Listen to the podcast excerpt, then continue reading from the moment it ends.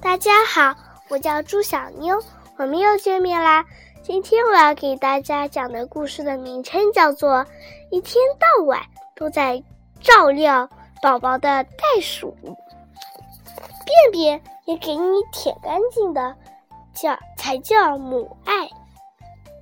小朋友们，你们有没有听说过“袋鼠族”这个词语呢？其实，袋鼠族是指那些长大成人后还要让父母养活的人。那么，为什么偏偏把他们比喻成袋鼠呢？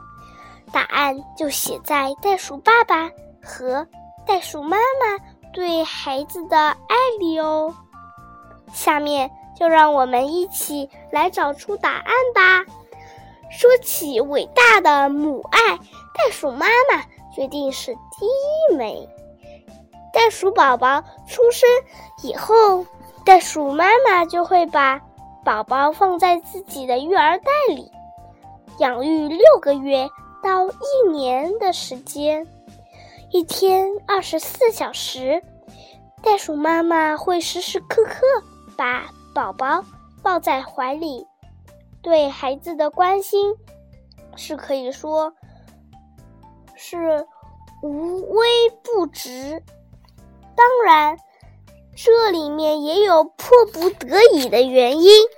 小袋鼠刚才出生的时候，才有人们的一小节拇小拇指那么大，只相当于袋鼠妈妈的五六万分之一。体重也只有一克左右，非常柔弱。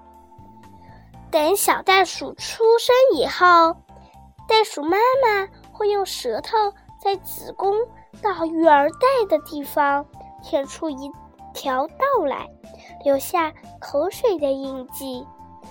小袋鼠闻着这个味道，就会自己爬到育儿袋里面了。育儿袋里面的温度。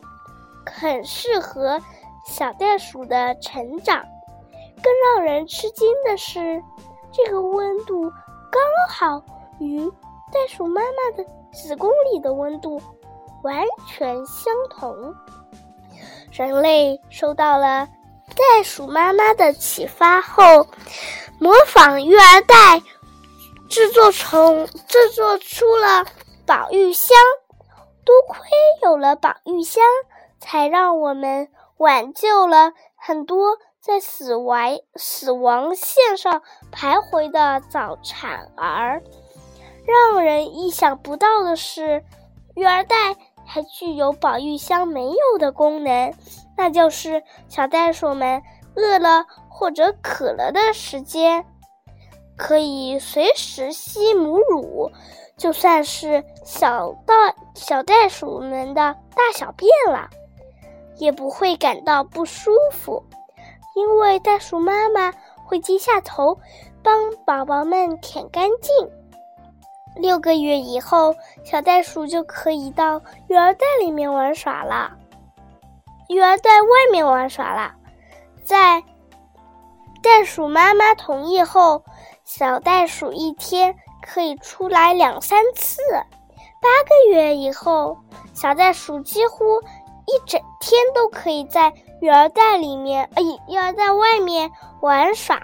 但是小袋鼠们还要再过四个月才能彻底断奶。